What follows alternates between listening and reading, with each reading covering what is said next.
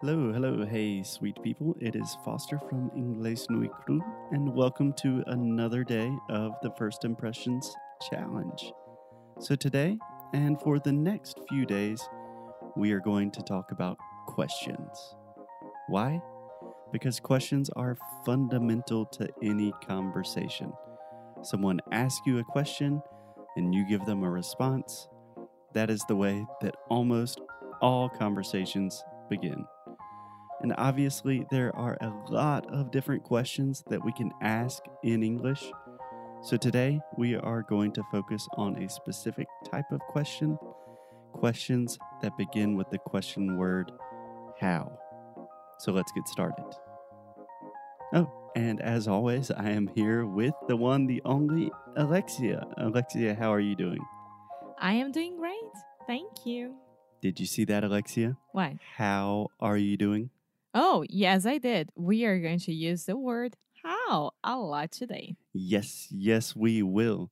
So, Alexia, do you understand what I mean when I say question words? Yeah, I think so. Question words are the words at the beginning of a question, right? Yeah, that's pretty much right. So, naturally, we can ask questions in a lot of different ways using a lot of different words, but most questions in English begin with who, what, when, where, why, and how. Okay, that makes sense. Okay, cool. So we have five words that begin with the letter W who, what, when, where, and why. And then we have the word how. Yeah, the how is very lonely with all the W words. I know, poor how.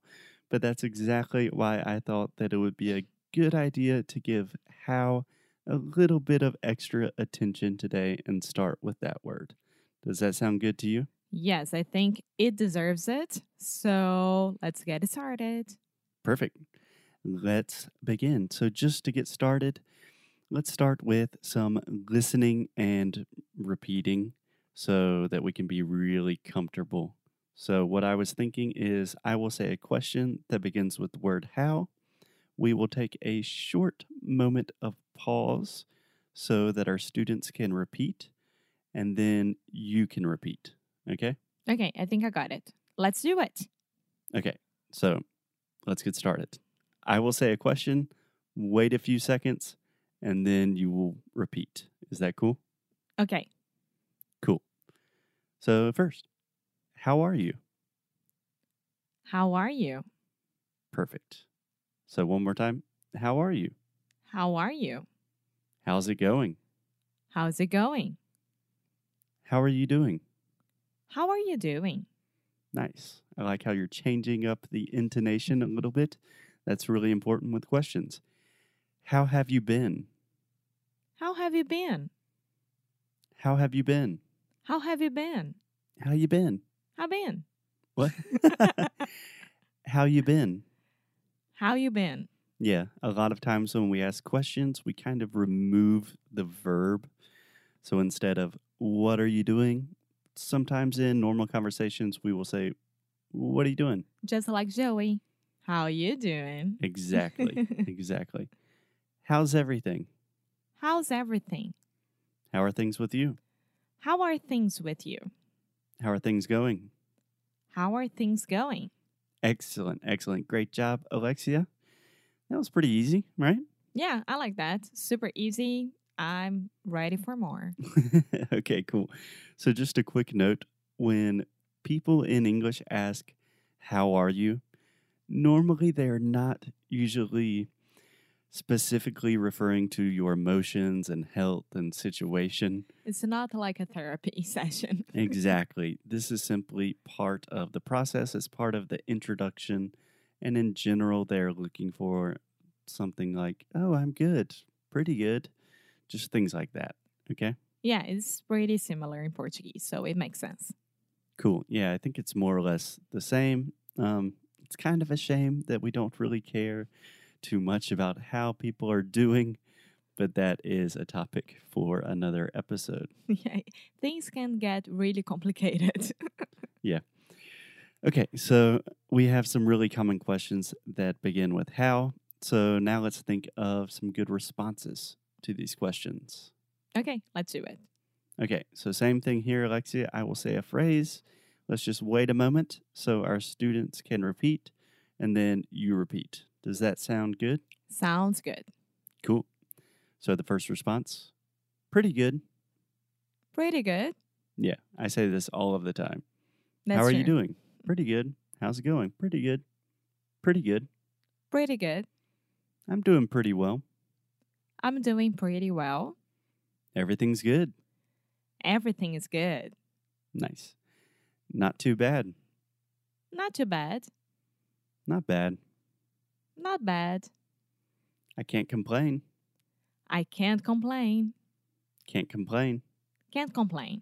Nice. That's another thing that we do a lot with questions. Sometimes we will take away the subject. So, what I'm really saying is, I can't complain, everything's good. But in more conversational English, we will simply say, can't complain. Awesome. Cool. So, any questions about those questions? No, I think everything is okay. Excellent. I can't complain. Can't complain, no complaints. So, the last thing that I wanted to talk about it- today, Alexia, are some common follow up questions. Do you know what I'm talking about when I say follow up questions? I think so. It's like when you are following up, um, you are giving a response to the question. Yeah, yeah, precisely. So, just one quick pronunciation note in the word response in American English, the second sound is the ah, response. Response. Precisely. So you are responding to the question. Obviously, sometimes in English we have yes or no questions where it's a very simple answer. You say yes or no, and that is the end of the story. But most of the time, you want to continue the conversation. You want to keep things going with a follow up, right? Yes, that makes sense. It's just like you are playing tennis. Do you know what I mean? Like you are hitting the ball, and then I'm hitting the ball, and then you are hitting the ball, and then I'm hitting the ball, and this continues forever. yeah, yeah, that's a really good analogy. So I am hitting the ball to you, and then you are returning it to me. or ping pong. Yeah. Tennis, ping pong, whatever. That's how conversations work. So, do you want to try a few common follow up responses? Yeah, let's do it. Okay, here we go. What about you? What about you? Why? yeah, it's not a. Um, I'm not criticizing you. I'm just saying, oh, I'm good. What about you? What about you? Nice. And you? And you? How are you? How are you? So if someone says, "How are you?" Oh, I'm good. How are you? Yeah. It's always nice to follow it up. Um, what about you? What about you? I use this ch- this last two very very much. Yeah, these are both really important, and we will talk a lot more about them. But follow-ups are your friends. That was perfect.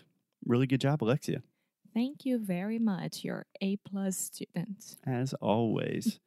so I think that is a good start for today. Tomorrow we will start putting this all together so we can have our first real conversation and we can really start making progress towards making a great first impression. How does that sound, Alexia? That sounds great. So, I'll see you tomorrow. How does that sound? How? How question. okay, I think everyone noticed. How are people going to deal with me every day making these stupid jokes? I don't know how, but it will because we love you. Okay, we'll see you guys tomorrow. Bye.